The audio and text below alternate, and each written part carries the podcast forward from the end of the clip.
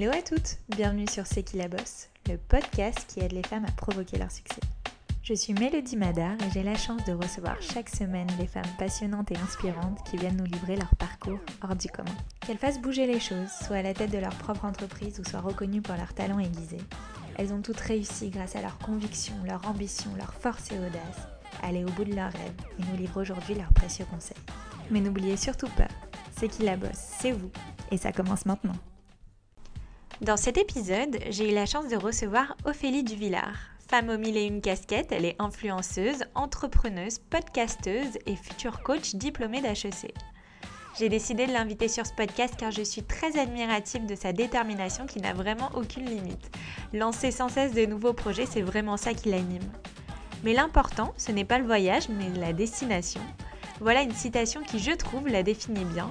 Fidèle adepte du développement personnel, elle nous partage ses meilleurs conseils pour progresser, évoluer, apprendre pour devenir la meilleure version de soi-même. Je vous laisse alors découvrir notre échange et j'espère qu'il vous plaira. Et si c'est le cas, n'hésitez pas à noter le podcast. Belle écoute à vous. Hello, merci beaucoup d'avoir accepté mon invitation. Bah, merci à toi pour l'invitation. Bah écoute, je suis vraiment ravie de te recevoir sur C'est qui la boss. C'est vrai que je demande souvent à notre communauté Instagram de me partager un peu les noms de girl boss euh, qu'elles aimeraient écouter sur ce podcast et ton nom est vraiment revenu à plusieurs reprises. Donc j'ai vraiment hâte d'en apprendre plus sur toi, ton parcours et les choses qui t'animent et te, euh, et te boostent au quotidien. Toujours euh, très étonnée et surprise euh, de savoir qu'on me mentionne, euh, mais je suis ravie d'être là aujourd'hui parce que pour la petite histoire, je suis les éclaireuses depuis votre début et j'ai suivi votre lancement de C'est qui la bosse et je trouve que c'est fantastique ce que tu fais, donc je suis vraiment ravie. Merci beaucoup. Écoute, on commence toujours ce podcast par un petit retour en arrière parce que je trouve que ça en dit long un peu sur la personne qu'on est aujourd'hui. Euh, alors voilà, un petit retour vers le passé. Est-ce que tu peux nous dire euh, ce que tu voulais faire quand tu étais enfant? Est-ce que tu avais des passions, un métier que tu rêvais d'exercer? Alors ça va être un peu marrant, je pense, mais euh, c'était chef d'entreprise, femme d'entreprise. Euh, quand je jouais avec mes copines, je jouais à la euh, chef d'entreprise, euh, vraiment euh, tout l'attirail. Je faisais semblant de fumer des clopes. je fume pas hein, finalement, mais mais pour moi la chef d'entreprise fumait. et quand j'en parle avec ma mère, elle me dit que j'étais une leader et qu'elle savait que je serais une leader dans ma vie et que ça se voyait déjà. je faisais des spectacles et en fait je faisais rien dans le spectacle, mais je disais qu'est-ce qu'il fallait faire. Eh ben, ça me ressemble beaucoup, figure-toi. Parce que moi aussi, depuis longtemps que je me souvienne, euh, ma vraie ambition et passion, ça a toujours été euh, d'être entrepreneuse. Donc euh, voilà, c'est marrant, moi aussi. Et c'est rare, c'est la première fois qu'on me le dit en plus. C'est vrai? Alors moi, je dirais, au début, c'était chef d'entreprise. Je savais pas que c'était entrepreneur, mais c'était surtout leader, je pense, qui ressort énormément dans ce que j'ai pu faire petite et ce que je voulais être. Est-ce que tu vis dans une famille justement de d'entrepreneurs, de chefs d'entreprise ou pas du tout? Euh, pas vraiment. J'ai pas vraiment été euh, euh, gâtée, on va dire, euh, dans mon enfance, donc ça a pas eu d'écho sur moi. mon père a oui un magasin de ski et un restaurant, mais ça a été familial, donc il l'a repris parce que c'est mes grands-parents qui l'avaient monté. Ok, bah c'est quand même une petite forme d'entrepreneuriat. On peut dire ça si on veut, mais euh, j'ai pas vraiment vu euh, l'entrepreneuriat dans, dans, mon enfance. Et euh, donc du coup, tu voulais être chef d'entreprise. Alors est-ce que tu, enfin, quelles études tu as faites Raconte-nous un peu ton parcours. Alors rapidement, j'ai fait un bac STG. Euh, que j'ai eu avec mention en loupant quand même trois mois pendant la terminale parce que j'avais la coqueluche. Euh, ensuite, j'ai fait un DUT Tech de Co à Annecy parce que je ne savais pas quoi faire et c'était un DUT qui ouvre beaucoup de portes. Je suis partie ensuite à l'étranger pendant euh, quatre mois en Irlande dans une école privée euh, que j'ai payé cher de ma poche euh, pour faire comme tout le monde en fait parce que je savais pas quoi faire. Et là, je me suis rendu compte que c'était pas du tout pour moi euh, le système scolaire, euh, enfin le système tout court.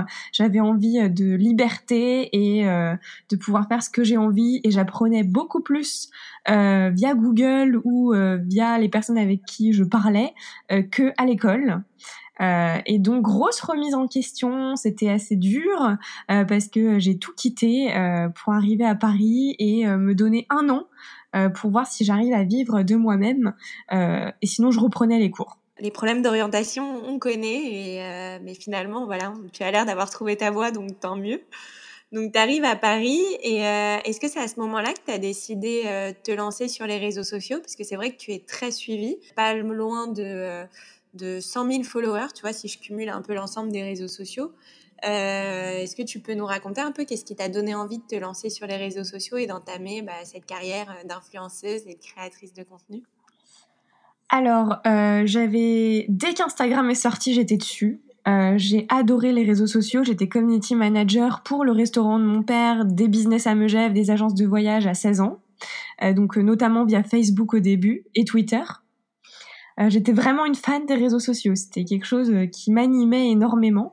Euh, et euh, j'étais déjà sur Instagram, mais en fait, avec la peur du regard des autres qu'on a surtout à l'école, euh, eh bien, je n'osais pas lancer mon blog et je n'osais pas faire plus.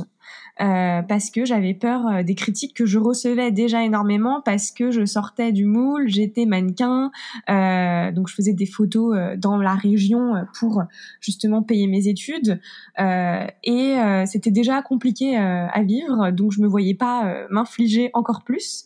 Mais quand j'ai drop out, comme on peut dire quitter l'école, je n'avais plus ce sentiment du regard des autres puisque j'étais libre et que je n'allais pas voir des gens tous les jours, tout le temps. Donc j'ai lancé mon blog. Euh, et, euh, et donc en arrivant à Paris, j'avais déjà 10 000 abonnés en lançant mon blog et euh, je partageais déjà avant, mais pas autant. Euh, bien sûr, en lançant mon blog, ça a été aussi un peu difficile, mais finalement, je ne regrette absolument pas. Euh, et j'apprends encore aujourd'hui à me détacher de ce regard des autres qui est en fait notre plus grand obstacle et notre plus grand ennemi. et, et voilà. C'est vraiment ça, quand on poste sur les réseaux sociaux, euh, on a surtout peur des regards des autres, mais bizarrement, des personnes qui sont proches. Mmh Finalement, ce sont nos proches en général euh, euh, qui nous aident et nous motivent au quotidien, mais je ne sais pas pourquoi on a autant peur de, de leur regard quand on est sur les réseaux sociaux. Ah mais complètement. Euh, moi, ma grand-mère, mon père ont été les premiers à dire c'est quoi ce blog Qu'est-ce que tu fais Pourquoi t'exposes ta vie Donc en fait, ils ont juste reflété leur peur à eux sur moi. Euh, et heureusement, ça ne m'a pas du tout touchée. Mais ma grand-mère continue à chaque fois que je dis que je lance un nouveau business. C'est euh, mais t'es sûre Mais pourquoi? Donc c'est leur peur à eux en fait. Complètement. C'est très joliment dit d'ailleurs. Et euh, donc, du coup, bon, voilà, tu lances euh, ton blog, tu te lances sur les réseaux sociaux et tu parles de quoi? À l'époque, euh, donc j'étais mannequin et je partageais mes bons plans de mannequin, donc comment avoir une belle peau, comment devenir mannequin. J'aimais bien en fait juste partager pour aider les gens.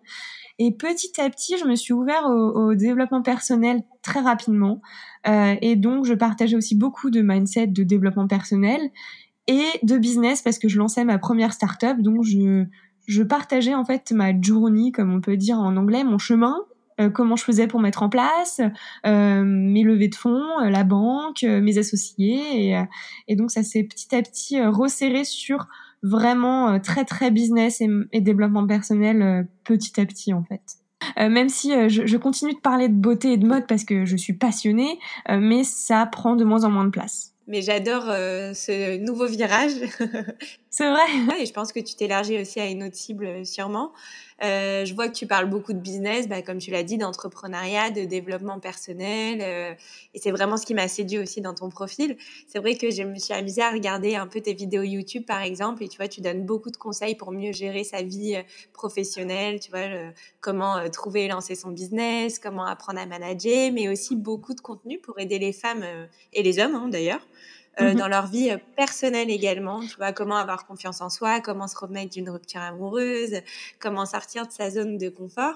Donc, je voulais savoir, voilà, c'était important pour toi d'aider les femmes à s'accepter telles qu'elles sont, euh, les aider à devenir la meilleure version d'elles-mêmes et les aider à s'épanouir à la fois dans leur vie pro et perso? Alors déjà, je dirais pas aider les femmes, mais aider tout le monde, parce que comme tu l'as dit, ça touche aussi les hommes. Et alors, il faut savoir que finalement, euh, faire des podcasts et des vidéos, c'est très égoïste, euh, parce que c'est comme ça que j'apprends. Euh, quand je dois faire une vidéo sur un sujet, je me documente énormément, et donc j'apprends énormément en créant la vidéo et aussi en éduquant. pour moi, la meilleure façon d'apprendre, c'est en oui, en teachant, en éduquant euh, les gens de ce qu'on a compris de ce sujet pour le faire apprendre à quelqu'un. Euh, donc ça m'apporte aussi énormément euh, à moi-même, premièrement, égoïstement, mais c'est vraiment un, très grand bien si je peux aider et Et finalement, c'est aussi encore de l'ego de savoir qu'on a aidé des gens. Mais c'est un ego très très bien placé. Et euh, justement, à quel moment tu t'es dit, bon, bah voilà, je vais élargir mes contenus, comme tu le disais tout à l'heure, à la base, c'était principalement lifestyle, mode et beauté, et tu l'es quand même toujours un peu, mais voilà, à quel moment tu t'es dit, bon, bah voilà, j'ai envie de parler d'autre chose? Comment tu fais pour sans cesse te renouveler? Parce que si ça fait autant d'années que tu es sur les réseaux, ça doit être aussi que tu arrives sans cesse à te renouveler et à booster ta créativité. Et est-ce que voilà, tu te dis aussi, euh, bah, je grandis et j'ai envie d'évoluer aussi avec ma communauté? Hum, Alors, il y a eu un moment marquant, ça a été ma rupture. Euh, puisque j'étais en couple avec quelqu'un qui était dans le même milieu que moi. Et finalement, euh, euh, cette, cette relation me mettait un peu en cage parce que je n'osais pas forcément faire ce que j'avais envie par plein de, de, de, de, choses qui se sont passées et de ce que je vivais. Donc du coup, ça a ouvert ma cage quand on s'est séparés et j'ai vraiment commencé à publier en fait ce qui me ressemblait et ce que je voulais parce que j'avais plus personne pour me faire des remarques ou pour me mettre en cage en fait. Euh, et euh, petit à petit, on va dire, je pense, j'avais aussi la peur. Euh, ce changement a pris du temps parce que j'avais la peur de perdre des gens ou cette insécurité de changer, puisque quand on commence par un contenu très beauté et qu'on va ensuite dans un contenu très entrepreneurial, c'est un gap. On va forcément mhm. perdre des gens. et je dirais que ça fait vraiment quatre mois que je prends ce virage à 360 degrés pour arriver à ce qui, euh, moi, m'anime, me passionne et m'excite. Et euh, bien sûr, les changements se font forcément dans la douleur, donc c'est pas évident. Euh, tous les jours, je reçois des messages encore hier. Est-ce que tu peux parler plus de beauté, s'il te plaît? Je me reconnais plus dans ton contenu. Bah c'est pas grave parce qu'en fait, je vais perdre des gens, mais je vais en gagner ailleurs et et je fais quelque chose qui se rapproche plus de moi en fait. Alors comment tu as fait pour euh, construire une communauté euh, aussi puissante? Enfin, même pas que puissante, aussi fidèle et engagée aussi, parce que c'est le plus important, euh, je trouve. donc voilà, est-ce que tu as des tips, des conseils à nous, à nous dévoiler? Alors moi ce que je dis, alors aujourd'hui, pour ceux qui débutent dans les réseaux sociaux, si c'est ça la question, enfin je pense qu'il faut commencer par ça pour ceux qui veulent se lancer, c'est que plus c'est niche et mieux c'est. Et moi-même, j'ai de, de me remettre, euh, enfin, de pas essayer de tout faire en fait. Euh, et plus c'est niche et mieux c'est. Et d'ailleurs sur Twitter aux States, ils tweetent tous niche is the new scale parce qu'avant ce qui était à, la mode c'était de scale, donc de passer à l'échelle très vite. Et maintenant ce qui est à la mode c'est d'être très niche. Donc je, je recommanderais ça. Euh, et ensuite c'est un, un super conseil ça. Ouais vraiment, plus vous êtes niche, et plus euh, ça marchera. Après, vous pourrez vous ouvrir, mais commencez très très niche, c'est-à-dire que vous aimez la déco, bah non, c'est pas assez niche la déco, il faut aller dans la déco euh, encore plus niche. Euh, voilà, et c'est vraiment ce que je vois partout en ce moment, et que moi j'essaye de m'appliquer, même si je suis déjà avancée, donc c'est un peu moins important, mais j'essaye quand même de l'appliquer. Et ça marche aussi pour les business, si vous lancez votre business, enfin pour tout en fait. Plus c'est niche et mieux c'est ou commencer niche en tout cas. Euh, et euh, deuxième point, c'est euh, ne pas le faire pour des mauvaises raisons. mais c'est un peu classique, mais ne pas le faire pour attendre des followers, des vues, mais faites-le parce que ça vous fait plaisir, parce que ça vous anime, parce que ça vous excite. Sinon, vous ne tiendrez pas du tout sur le long terme, étant donné que ça prend du temps. Bah, génial, merci beaucoup. C'est très clair et, et c'est des conseils qu'on peut mettre en pratique assez rapidement. je suis trop contente. C'est vraiment ce que j'essaye euh, de mettre en place dans mes podcasts et même quand j'interview, euh, parce qu'on entend beaucoup, beaucoup, beaucoup de parcours, euh, de storytelling, de raconter des histoires, mais pas énormément de conseils ultra précis que tout le monde peut appliquer tout de suite. Et du coup, bah, j'essaye vraiment d'aller amener mes invités là-dedans, ce qui est pas facile, hein, mais c'est c'est amusant. Bah, tu as bien raison. Et il y a une autre de tes particularités que, que j'ai adoré sur tes réseaux, c'est que tu es absolument fan et passionné d'astrologie. Alors raconte-nous un peu cette facette de ta vie, euh, comment, euh, euh, comment tu t'es intéressé à ce sujet et comment tu as décidé de le partager aussi auprès de ta communauté. Alors, je dirais même plus largement, je suis fan de tous les outils qui, peut, qui peuvent nous aider à apprendre à nous connaître nous. Et donc pour moi, l'astrologie est un outil de connaissance de soi et de connaissance euh, de ce qui peut arriver euh, par rapport aux planètes. Par exemple, en ce moment, Mercure rétrograde, on sait que c'est assez compliqué. Euh, ou alors, quand je suis allée voir mon astrologue avant le confinement, dans le monde entier, elle avait prévu en fait qu'il allait se passer ça. C'est assez dingue. Et du coup, c'est vraiment un outil de connaissance. Et j'aime particulièrement l'astrologie parce que c'est mathématique. Euh, et donc, euh, c'est plus concret. Euh, après, il y a l'astrologie de divertissement qu'on voit partout. ah, t'es vierge, donc t'es comme ça. Mais c'est bien mhm. plus profond que ça. Si vous parlez anglais, il y a une application qui s'appelle The Pattern. Et je trouve que c'est l'application la plus euh, profonde et, euh, et, vraie et qui est développée aujourd'hui sur le marché. Et, pour moi, l'astrologie, c'est vraiment euh, savoir en quoi on est bon, savoir pour, pourquoi on est fait, euh, notre mission de vie en quelque sorte, parce que des fois, on l'a pas du tout écouté. Euh, on n'a pas du tout écouté sur pourquoi on est fait à cause de la société, à cause de nos parents, à cause de comment on a été éduqué, et donc ça nous rapproche euh, de qui on est et de pourquoi on, on est incarné et pourquoi on est sur cette terre. Et après, euh, on peut aussi prédire l'avenir. Moi, je vois mon astrologue à chaque révolution solaire, c'est-à-dire en septembre, vu que je suis née en septembre, parce que c'est de septembre à septembre, et elle me prédit euh, bah sur quoi je dois travailler, sur quoi je dois faire attention, vers quoi elle voit, enfin ce qui se passe.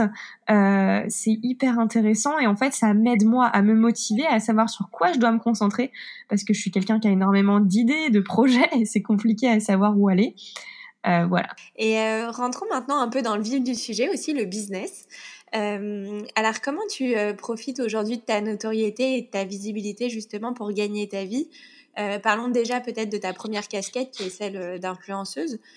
comment se passent en fait les partenariats avec les marques? Comment tu les choisis? Comment tu choisis celles avec qui tu collabores? Voilà, raconte-nous un peu cet aspect-là de ta vie. Tu parlais d'un agent aussi. tu as quelqu'un qui, qui gère un peu tes collaborations alors oui, effectivement, depuis le tout début, j'ai eu un agent parce que pour moi, tout ce que je peux déléguer, je le fais et je le délègue à des personnes qui savent mieux le faire que moi, donc euh, c'est pratique. Donc tout passe par mail, c'est mon agent qui traite tout. Alors maintenant on a changé de process, en fait on évolue euh, la façon de travailler et c'est via un Trello où elle me met euh, dans toutes les cases les, les marques qui veulent m'offrir quelque chose, les marques qui veulent une collaboration payée, les marques qui m'invitent à des événements et avec toutes les infos. Comme ça je vois tout et une fois par semaine je regarde tout ce qui se passe et je traite en disant oui, non, oui mais, non mais euh, à, creuser. Euh, je l'ai choisi tout simplement, euh, enfin c'est assez personnel, c'est est-ce que j'ai une affinité avec ces marques, est-ce qu'elles me correspondent, est-ce que j'aurais acheté les produits? souvent je demande à tester avant de valider également. et si ce sont des petites startups, euh, bien sûr, ça sera pas la même chose qu'un grand groupe. Mon agent est génial parce qu'elle fonctionne pas du tout à gagner plus, gagner plus, gagner plus, mais elle fonctionne vraiment à une vision long terme de mon développement. Euh, et d'ailleurs, deux fois par an, on se réunit, donc là c'était hier, pour euh, bah, mettre en place une nouvelle stratégie, des nouveaux objectifs, vers où je veux aller, vers où je veux tendre. Donc c'est bien parce qu'on s'est vraiment rapproché de qui je voulais devenir ces derniers ces derniers mois. Euh, et par exemple, aujourd'hui, c'est vraiment le podcast qu'on veut pousser euh, euh, plus. on veut vraiment avoir des partenariats qui ont du sens. Et ce qui est bien, c'est qu'on attracte, enfin on, attire euh, ce euh, vers quoi on projette. Étant donné que là, je projette à être beaucoup plus entrepreneur, et ben j'ai beaucoup de propositions euh, de marques euh, par rapport à ça pour venir faire du coaching, pour venir être jury d'un projet entrepreneurial d'un grand groupe ou des choses comme ça. Donc finalement, il faut se faire confiance et, et mettre en place des objectifs clairs avec en fait, ça permet d'enclencher la loi de l'attraction, de savoir vers quoi on veut aller et vers où on veut aller pour euh, attirer euh, ces collaborations. Et c'est très rare que j'ai des collaborations qui ne me correspondent pas, en fait. Euh, c'est très rare que j'ai des choses totalement à côté de la plaque, mis à part forcément les mails de blanchissement de dents ou des choses qui n'ont rien à voir et eux, ils, il matraque, euh, c'est tout en fait. On le sait, on, répond euh, même plus euh, parce que il, ne personnalise rien du tout. mais sinon, c'est vraiment très rare que ça ne soit pas 100% dans ma cible. Eh ben, c'est très intéressant. C'est très intéressant et justement, je tu parles beaucoup d'entrepreneuriat, donc j'aimerais aussi qu'on parle de cette facette-là de bah, de ton univers. Raconte-nous un peu, voilà, l'entrepreneuriat. Tu es une entrepreneuse, tu as lancé bah, un club, tu as un podcast. Bah, raconte-nous un peu tout ce que tu as lancé. Oula, j'ai commencé en lançant ma première startup Way to Up, un nom horrible, qui mettait en relation les marques et les influenceurs, donc en tant que SaaS, Software as a Service, c'est-à-dire euh, que euh, que tu aies un client ou 20 000, c'est la même chose en quelque sorte. Ça peut euh, aller à l'échelle parce que les gens payent pour un software. J'essaye d'expliquer parce que des fois on me dit que j'explique pas assez. Euh, malheureusement, c'était pas du tout euh, le, le, marché français euh, demandait pas ça. J'avais pas, euh, je faisais appel à une agence avec un prêt bancaire que j'ai fait, donc j'avais aucune liberté d'action. C'était horrible. j'ai switché en tant qu'agence parce qu'il fallait que je rembourse ce prêt. là, ça a très très bien fonctionné. J'avais des beaux clients, je faisais des très belles campagnes, mais c'était pas ce que je voulais faire. Je voulais pas être une agence de service. Et puis j'étais arrivée un peu au maximum de ma progression parce que je savais tout faire et que j'avais les meilleurs clients qui existent en France. Euh, donc je me suis cherchée, j'ai eu une belle période où je savais pas ce que je voulais faire euh, jusqu'à il y a un an, un peu un peu plus, où je voulais euh, créer des marques pour les influenceurs en marque blanche. Donc j'ai fait une levée de fonds. C'était il y a un an pile, j'étais en levée de fonds. C'était marque de beauté et vêtements. j'ai réussi ma levée de fonds avec The Family, donc qui m'ont beaucoup aidé. The Family. T'as levé combien? Alors je voulais lever un million euh, mais finalement, euh, les levées de fonds, c'est un peu un parcours chaotique, très compliqué et très stressant. Et je me suis réduit euh, à 200 000 parce que pendant la levée, je voulais faire des marques de vêtements et en fait, tous les investisseurs m'ont dit fais pas ça, fais des marques de beauté. C'était vraiment très très dur, euh, mais euh, très formateur. Avant le Covid, euh, j'ai lancé le Hidden Club vraiment en une semaine. j'ai eu l'idée via un ami qui travaille chez Facebook qui m'a dit que ça cartonnait aux États-Unis les clubs privés. Euh, et donc j'ai réagi et je me suis dit ah bah tiens je peux lancer aussi le mien le Covid est arrivé, je me suis dit est-ce que je veux créer des marques de beauté dans cette crise? Non. Donc en fait j'ai tout arrêté et puis je pense que mes investisseurs ont très bien compris et ont trouvé ça très raisonnable de faire ça et très euh, intelligent et mature. Euh, donc ça n'a pas été un, très grand souci. Euh, ils préfèrent largement ça que je fonce quand même parce que j'ai l'argent et l'ego et il faut que j'y aille en fait. Euh, et c'était une très bonne idée, je pense, d'arrêter euh, pour me consacrer sur le Hidden Club. Et via en fait le Hidden Club, je me suis rendu compte que c'était très dur de créer euh, des clubs privés et payants et des communautés comme ça. Donc, je me suis associée avec un CTO pour créer de un une plateforme SaaS du coup qui permettra à tous les créateurs, coachs, talents de créer leur euh, communauté privée et payante en un clic, mais également une formation avec mon accompagnement pour les aider dans tous les, toutes les étapes de la création d'une communauté parce qu'il y en a plein euh, jusqu'à arriver à maturité et qu'est-ce que tu fais après, etc. Euh, donc ça sort très prochainement en, en V1, en MVP. pour le Hidden Club, j'ai pas besoin de lever. Et pour donc mon deuxième projet, on n'a pas encore le nom. On pense à Tribes, peut-être, ça peut être intéressant. Euh, mhm. on, lèvera plus tard, je pense. Ok. Et alors, pour revenir un peu sur le Hidden Club, parce que c'est quelque chose qui me parle beaucoup, euh, c'est qu'il là-bas, c'est aussi un club, euh, en tout cas physique, qui a vu le jour aussi un peu avant le confinement, donc là, qui est un peu mis, mis de côté, mais voilà, avec plein de choses en parallèle qui sont en train de se créer. donc, c'est un club privé bah, pour aider les, euh, les, personnes à avoir le bon mindset, je pense, à entreprendre dans la bonne direction, euh, celle de la réussite, même si la définition de la réussite est propre à chacun hein, et à chacune. Euh, mais comment t'es venue l'idée de ce club et qu'est-ce qu'on va retrouver dans ce club et comment on fait pour y rentrer Je sais pas, donne-nous un peu toutes les infos. Alors, euh, en fait, au début, je voulais lancer un club beauté parce que j'avais le syndrome de l'imposteur, donc je peux pas faire un club où je fais payer les gens euh, pour avoir accès à moi, euh, c'est pas possible. Donc le club beauté me permettait d'avoir des partenariats avec des marques pour envoyer des produits qui compenseraient l'argent que payeraient les membres syndrome de l'imposteur hein, complètement. Euh, je me donnais une excuse de pourquoi je fais payer. Euh, et finalement, en lançant ce club, j'ai eu mais des centaines de messages. Pourquoi tu le fais pas aussi en business et mindset? J'étais là, mais vous serez ok de payer juste pour ça et sans compensation? Et ils me disaient mais oui, oui, oui, oui, à fond. Donc j'ai complètement switché euh, et j'ai lancé le beauté qui est toujours actif, mais je ne m'en occupe plus et qui est devenu gratuit. Et mhm. derrière, j'ai lancé le mindset qui a pris beaucoup plus d'ampleur. Euh, tout simplement, en fait, j'ai réagi euh, à parce qu'en fait, je fais du human design et mon ma stratégie c'est de réagir et pas d'agir. Donc encore une fois, j'ai réagi à ce qu'on me disait pour créer ce club. Euh, et, euh, et, voilà, il, en fait, il évolue tous les mois. Donc, euh, il y a eu beaucoup, beaucoup de parcours depuis depuis janvier. pour rentrer, il faut passer via un questionnaire pour être validé ou non, étant donné que c'est un club qui aura maximum 250 membres. On est aujourd'hui à 210, je crois. et sinon, ça sera sur une liste d'attente. tout simplement parce que pour le bien-être d'une communauté privée, il faut pas être plus de 250. Euh, sinon, on a un, espèce de reverse network effect qui est pas très euh, sain pour la communauté. Euh, et en fait, je me suis rendu compte que pour avancer dans la vie, réussir et changer son mindset, il faut être bien entouré. On n'a pas la chance d'être tous entourés par des personnes qui t'élèvent, qui te font apprendre, qui te font avancer. et donc, ce club permet de un d'être toujours challengé, euh, d'être toujours euh, motivé, excité, d'être bien entouré, d'apprendre et de faire apprendre aussi parce que c'est en enseignant qu'on apprend. Donc c'est très important. Ça permet de connecter en fait entre ma communauté qui finalement ne pouvait pas se connecter. donc de base, c'était ça le but, de faire interconnecter ma communauté. et c'est vraiment d'avoir un soutien quotidien. En fait, chacun l'utilise comme il veut. Euh, il y a plein de choses qui sont mises en place et chacun prend ce qu'il veut dans le club. Ça peut être du coaching, ça peut être euh, connecter avec des gens, ça peut être regarder qui sont les membres du club et puis euh, créer des choses avec des échanges, du troc. Moi, j'adore le troc, donc je le mets énormément en avant dans le club. C'est pas forcément mhm. transactionnel et monétaire en fait. ça peut être transactionnel via de l'aide, via j'offre quelque chose en échange d'autre chose, et donc ça se fait énormément dans le club.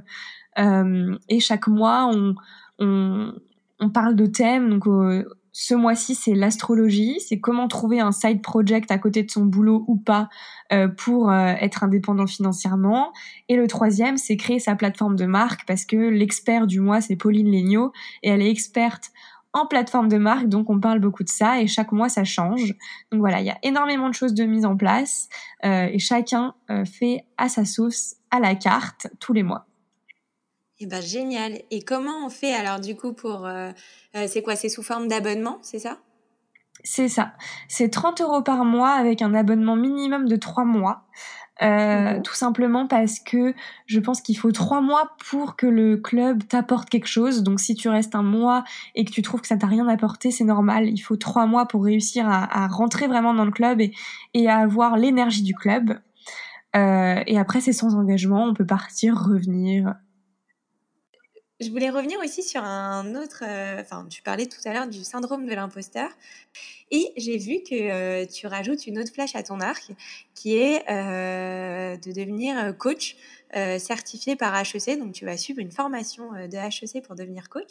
Est-ce que mmh là aussi, tu te sentais peut-être pas légitime dans, dans le Hayden Club pour donner des conseils et que tu t'es dit, bon, bah voilà, il faut que, petit syndrome de l'imposteur, il faut que euh, je suive une formation HEC pour le devenir ou vraiment tu t'es dit, bon, allez, euh, euh, j'ai besoin de plus et d'aller plus loin aussi dans mes connaissances et j'ai envie de suivre cette formation. Alors, comment ça se fait que tu t'es lancé là-dedans? C'est exactement lié au Hidden Club, mais pas directement via le Hidden Club. en fait, j'ai énormément de gens dans le Hidden Club parce que tous les mois, je mets en place un questionnaire de satisfaction pour connaître les avis anonymes. Euh, et beaucoup de monde me disait oui, je veux de l'accompagnement personnalisé, c'est pas assez personnel, je veux du coaching individuel.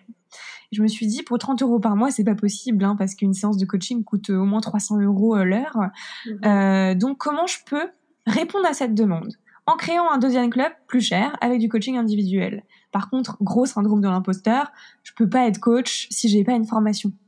Euh, parce que c'est quand même assez, euh, euh, bah, ça, ça, touche à l'individuel, à ce qui va être, et je peux pas. C'est pas vraiment le syndrome de l'imposteur, c'est juste que c'est la santé des gens que j'ai entre les mains, et je peux pas le faire si j'ai pas les compétences et les connaissances, c'est pas possible.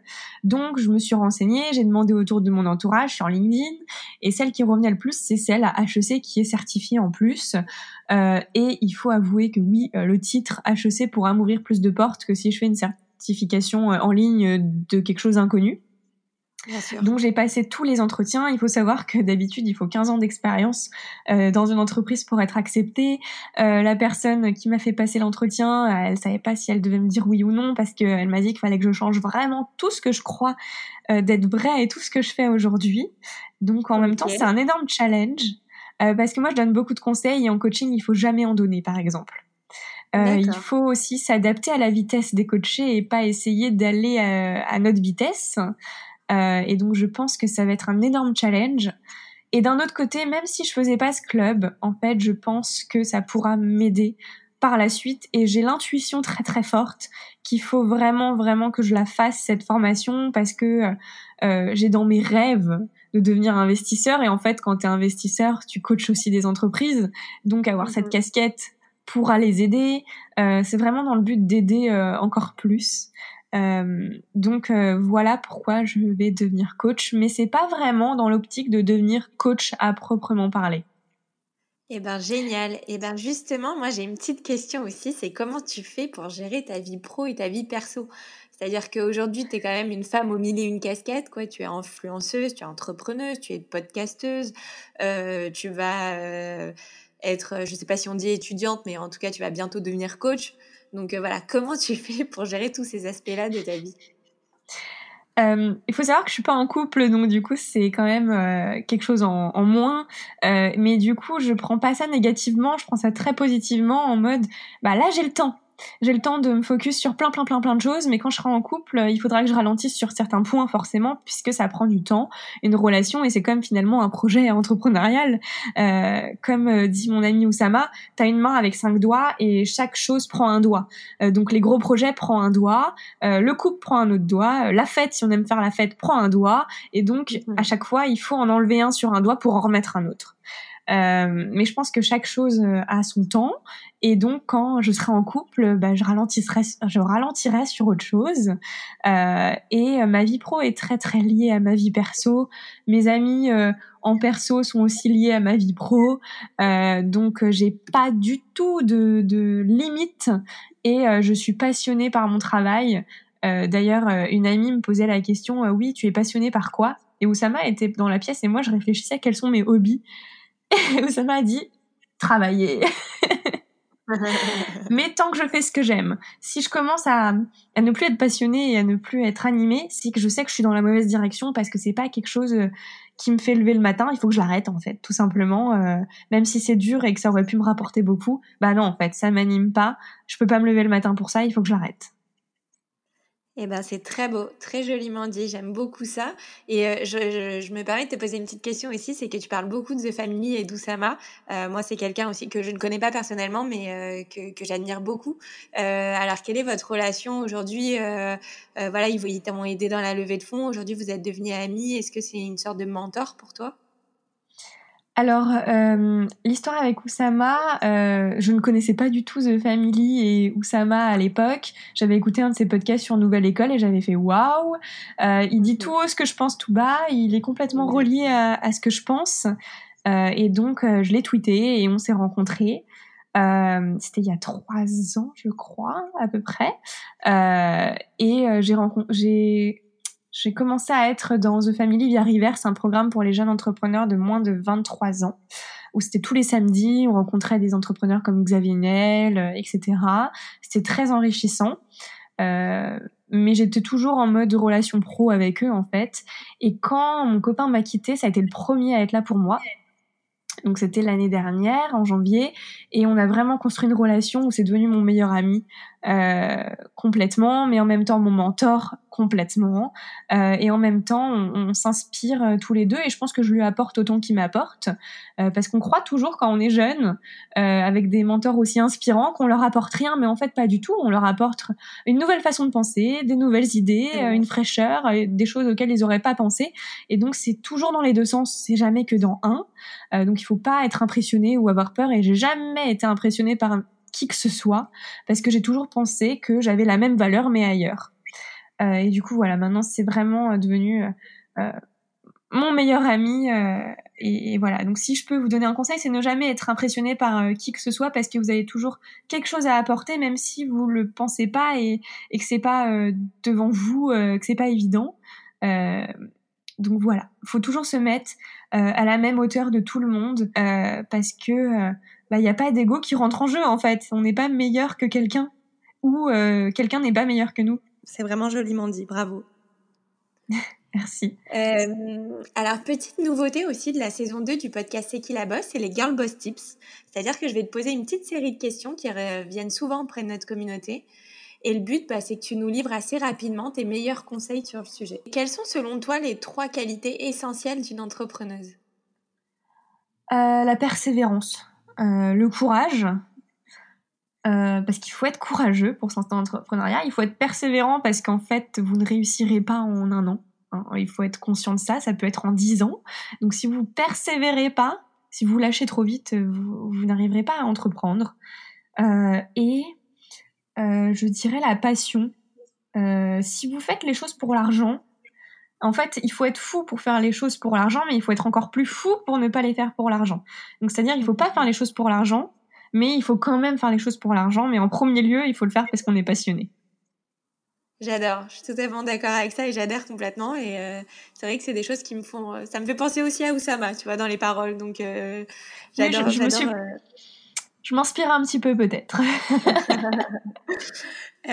justement, comment trouver un mentor quand on se lance? Alors, déjà, je peux vous donner un petit conseil très concret. J'ai un ami qui a lancé Shaper. Ludovic, euh, et maintenant qui a lancé mhm. Shaper Founders. Euh, donc j'ai postulé, mais bon, je suis déjà à The Family, donc je peux pas trop rentrer aussi là-dedans. Moi, je veux tout avoir en fait, mais j'ai déjà les plus beaux mentors qui puissent exister, donc euh, ça m'est pas très utile. mais vous pouvez remplir un petit questionnaire avec votre idée de startup, et si elle est prise, vous aurez un mentor exceptionnel qui sera parfaitement dans ce que vous faites et qui fitera avec vous. Euh, voilà, pour 2% de votre boîte, je crois, donc c'est vraiment rien du tout. Euh, et en plus, c'est sur, euh, je sais plus comment ça s'appelle, mais c'est sur 3 ans, donc si vous a pas aidé, vous lui donnez pas les 2%.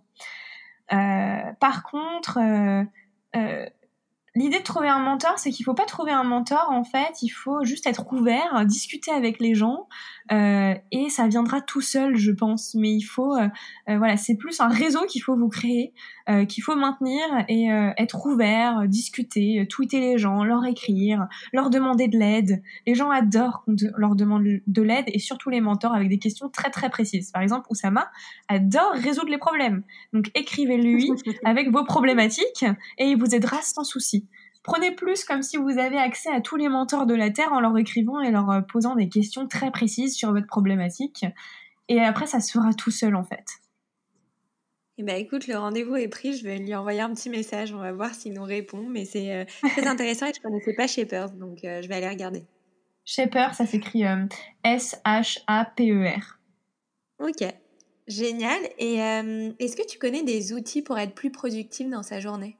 La productivité, c'est avant tout euh, bien dormir, parce que comme ça, on a de l'énergie pour être productif. Connaître ses temps où on peut travailler.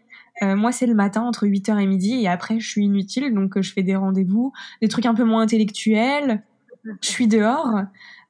c'est bien manger, c'est faire du sport, c'est ça être productif. Et finalement, la productivité, c'est juste cocher tout ce qu'on a dit qu'on ferait dans la journée. Et si ce que vous avez dit, c'est regarder toute la saison de Lucifer et qu'à la fin de la journée vous l'avez regardé, vous avez été productif. Après, bien sûr, il y a plein d'outils. Il y a Notion qui est plus poussé euh, pour les teams.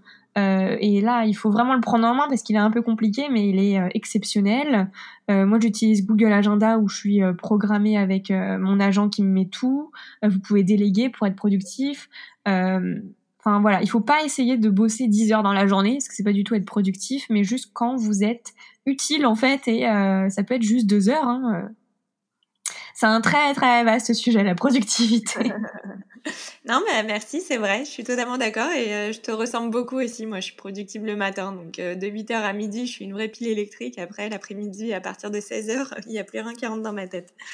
Euh, et une autre petite question. Ouais. je dis juste c'est bien d'en être conscient parce qu'en fait ça sert à rien de travailler quand on quand on n'est pas en intensité élevée. Complètement, je suis d'accord. Et puis c'est vrai qu'aussi en tant qu'entrepreneur, parfois on, on a peur ou honte de prendre des vacances parce qu'on se dit qu'on doit, qu'on doit vraiment absolument travailler ou si des fois on a peur de partir du bureau un peu tôt parce que tu as des salariés à gérer et tu te dis il faut que je sois là avant tout le monde et après tout le monde. Mais finalement, on devient beaucoup moins productive euh, au fur et à mesure de sa journée. Donc, vaut mieux s'accorder des vacances, vaut mieux s'accorder des pauses à 16 heures si jamais on n'arrive plus à, encaisser euh, le choc de la journée et pour être mm. d'attaque le lendemain et euh, d'être hyper productive au bon moment, en tout cas. Exactement. Écoute, bah voilà, le temps file et puis le podcast touche à sa fin. Et euh, j'ai aussi l'habitude de le terminer toujours de la même façon. Est-ce que euh, il y a quelque chose que tu aimerais nous partager? Est-ce que tu as un conseil que tu pourrais donner à toutes celles qui t'écoutent? Je sais pas, peut-être un, un, conseil que tu aurais aimé qu'on te donne à euh, que tu aurais aimé écouter, que tu aurais aimé qu'on te donne, ou est-ce que c'est peut-être un, un, mantra, une citation? Voilà, je sais pas. Libre à toi de nous dévoiler ton meilleur conseil. Euh, bah, je vais essayer de vous donner celui que j'essaye de m'appliquer aujourd'hui et sur quoi je travaille. C'est, alors c'est peut-être un peu spirituel, mais en fait c'est tellement vrai, c'est de reconnecter avec mon enfant intérieur pour faire finalement euh, vraiment ce que j'ai envie et ce que j'ai rêvé de faire euh, depuis tout petit. Parce que souvent on est trop conditionné par la société, nos parents, et on va pas dans les voies où on est censé aller et être heureux et épanoui. Alors que si on rend heureux notre enfant intérieur, on sera forcément heureux et épanoui. Bah, c'est très joli. C'est spirituel à méditer. Mhm. à méditer. bah, merci beaucoup Ophélie pour ton temps. J'ai été ravie d'en apprendre plus sur toi, sur ton parcours, euh, sur tes ambitions et sur ce qui te booste et t'anime au quotidien. Et merci aussi pour tous tes conseils. J'ai appris plein de choses. Il y avait plein de choses que je ne connaissais pas et que je vais aller m'empresser de regarder. Mais, euh, mais voilà, en tout cas, merci pour euh, ta bonne humeur aussi euh, et pour ta douceur et pour, et pour tout ce que tu nous as apporté pendant ce podcast. Bah, merci à toi, c'était hyper intéressant, tes questions étaient super pertinentes et je n'ai pas du tout vu le temps passer, donc j'ai passé un super moment avec toi sur ce podcast. Merci beaucoup Ophélie. Voilà les filles, mon échange avec Ophélie est maintenant terminé et quant à nous, on se retrouve très vite la semaine prochaine pour un nouvel épisode du podcast C'est qui la bosse?